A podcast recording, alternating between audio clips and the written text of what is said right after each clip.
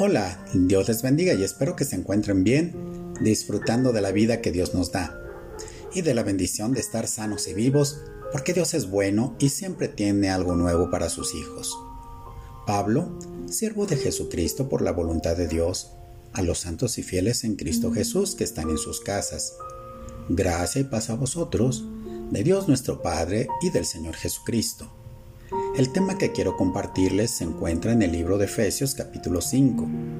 La recomendación que nos hace el apóstol Pablo es que andemos como hijos de luz. Verso 1 y 2. Sed pues imitadores de Dios como hijos amados, y andad en amor como también Cristo nos amó, y se entregó a sí mismo por nosotros, ofrenda y sacrificio a Dios en olor fragante. Tenemos que aprender a seguir el ejemplo de Dios a través de nuestro Señor Jesucristo, quien nos enseñó el camino, la senda angosta por la que debemos caminar, ya que Dios es amor, misericordioso, fiel, verdadero, compasivo y bondadoso. Y todas estas características las vimos en la vida de nuestro Señor Jesucristo cuando estuvo aquí en la tierra. El carácter de su Padre lo mostró ante la gente. Y eso es lo que Dios quiere para nosotros, que también podamos demostrar ese carácter de Dios en nuestras vidas. El apóstol Pablo nos dice, sigan mi ejemplo, así como yo sigo el ejemplo de Cristo. Él siguió el mismo ejemplo de Cristo, ya que dio su vida al servicio de Dios. Y es por ese ejemplo que ahora nosotros conocemos del Evangelio de la Salvación a través de nuestro Señor Jesucristo por la predicación de Pablo. Y así como Jesús se entregó a sí mismo como ofrenda en sacrificio para Dios, también se nos dice que nosotros hagamos lo mismo que hizo Cristo Jesús. En Romanos 12.1 dice lo siguiente. Por eso, hermanos, les ruego que entreguen toda su vida como sacrificio vivo a Dios, quien nos ha mostrado compasión. Esa ofrenda que es su vida debe de estar dedicada solamente a Dios para poder agradarle. Esta clase de adoración es la que realmente tiene sentido. Verso 3 y 4. Pero fornicación y toda inmundicia o avaricia ni aun se nombre entre vosotros como conviene a santos, ni palabras deshonestas, ni necedades, ni truanerías que no convienen, sino antes bien acciones de gracias. Esto es algo que debemos tener en cuenta ya que algunas veces cuando no estamos reunidos en la iglesia, sino que estamos en la casa de algún amigo, alguien comienza a dar su testimonio de su vida pasada y de cómo Dios lo sacó de las tinieblas. Y entonces parece que se abre una competencia para ver quién hizo las cosas más audaces en cuanto a la manera pasada de vivir. Y hasta en cierta forma algunos se sienten orgullosos de lo que hicieron. Pero ni aún se debe nombrar la avaricia, que es el afán de poseer muchas riquezas por el solo placer de atesorarlas sin compartirlas con nadie. Ni palabras deshonestas, lo que nosotros conocemos comúnmente como groserías, o palabras antisonantes, etc. Pues debemos cambiar nuestra forma de hablar. Es muy curioso observar que en la iglesia todos se comportan y hablan correctamente pero ya fuera de la iglesia, la forma de hablar de algunos cambia y se les salen los sacos y cebollas de la boca de los hermanos. Como lo hemos recomendado con anterioridad, hay muchos sinónimos de las malas palabras que se pueden emplear y así cambiar la manera de hablar, para que tampoco caigamos en necedades, porque muchas veces no queremos cambiar nuestra forma de ser porque aunque ya somos adultos, hay gente que permanece en su necedad y termina diciendo lo que dice la canción. Yo soy así y así seré y nunca cambiaré. O recitamos el dicho popular que dice, genio y figura hasta la sepultura. También se nos dice que no hablemos fuanerías, que son bromas vulgares. Y como mexicanos es muy común que la gente hable en doble sentido o como lo conocemos vulgarmente como albures. Y muchos fueron muy inteligentes para poder hablar de esta manera. Pero a Dios no le agrada esta manera de hablar, así que te animo a que cambies tu manera de hablar y de pensar. El apóstol Pablo nos exhorta a renovar nuestra mente. No vivan según el modelo de este mundo. Mejor dejen que Dios cambie su vida con una nueva manera de pensar. Así podrán saber lo que Dios quiere para ustedes y también lo que es bueno, perfecto y agradable a Él. Ustedes antes de que conocieran la buena noticia acerca de Jesucristo, hacían todo lo malo que querían, pero ahora deben obedecer a Dios en todo, como buenos hijos. Primera de Pedro 1.14. Mas sin embargo nuestro hablar debe de ser con acción de gracias. De otra manera, estar agradecidos por todo. Y como lo dijo el apóstol Pablo, si tenemos ropa y comida, con eso estemos contentos. Pero a veces siempre estamos renegando de todo, hasta porque el día está nublado, o hace mucho calor, porque llueve, porque no llueve, porque hace frío, etc. Algunas veces nada nos parece. Verso 5. Porque sabéis esto, que ningún fornicario, o inmundo, o avaro, que es idólatra, tiene herencia en el reino de Cristo y de Dios. Aquí se nos está diciendo claramente que los fornicarios e inmundos, o en otras palabras, se refiere al que practica todo tipo de relaciones sexuales prohibidas por la palabra de Dios. Y hoy caminamos hacia esa tolerancia, a esa igualdad de género, a esa inclusión con la que están educando a las generaciones jóvenes para que puedan hacer con su sexualidad lo que mejor les plazca. Pues el mundo se ha corrompido a tal grado que a lo bueno le dicen malo y a lo malo le dicen bueno. Y aún también se nos advierte sobre la avaricia, pues se considera como un pecado de idolatría.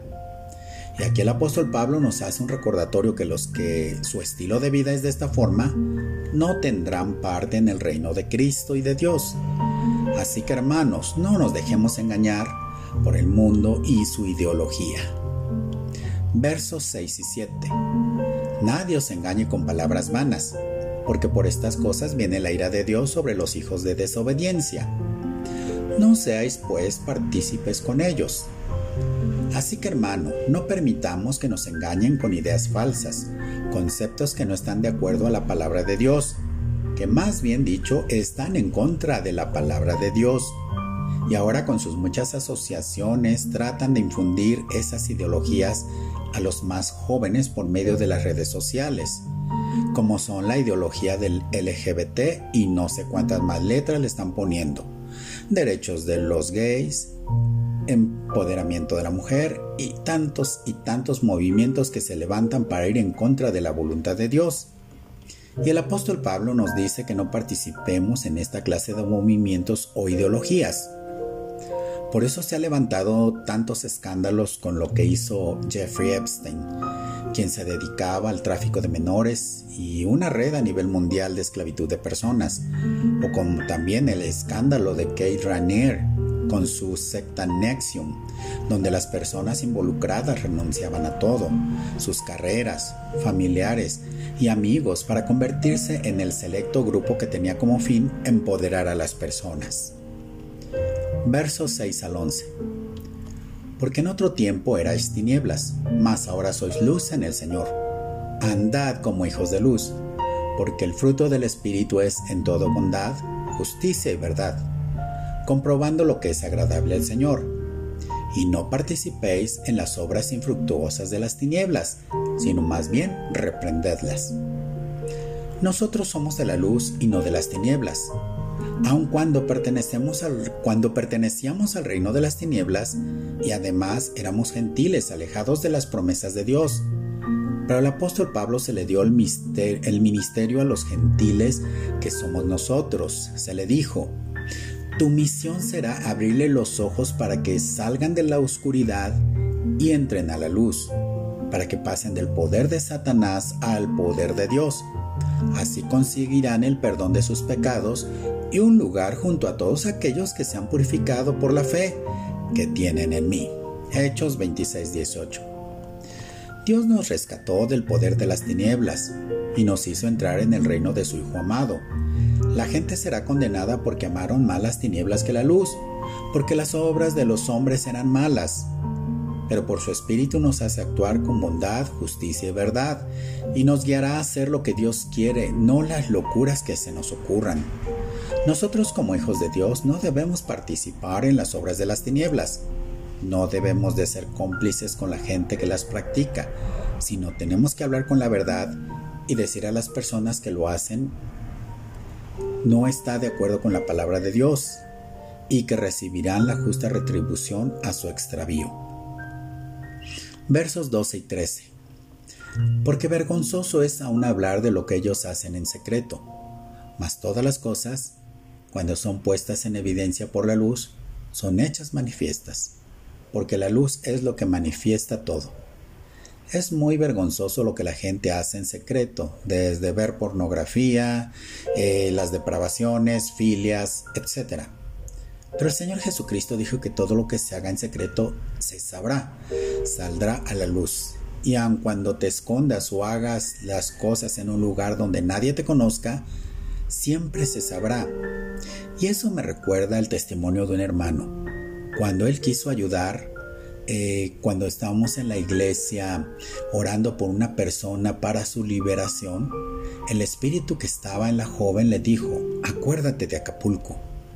Este hermano era agente de ventas y cuando salía afuera le era infiel a su esposa.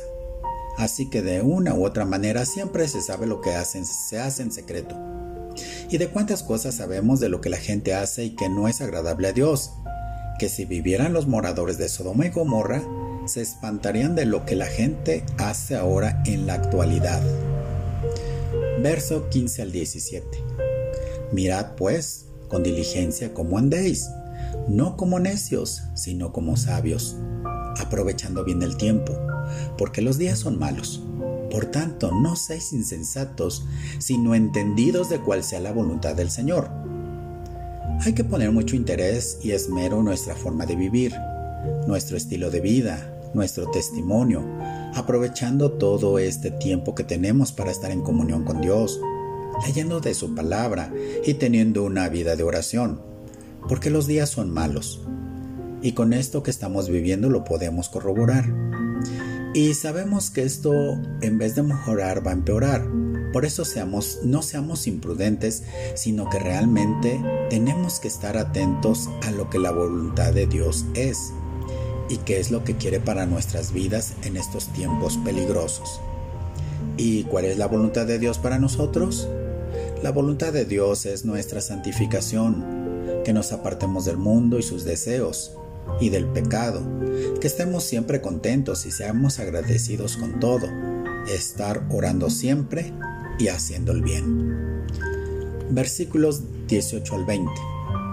No os embriaguéis con vino, en lo cual hay disolución, antes bien sed llenos del Espíritu, hablando entre vosotros con salmos, con himnos y cánticos espirituales, cantando y alabando al Señor en vuestros corazones, dando siempre gracias por todo al Dios y Padre en el nombre de nuestro Señor Jesucristo.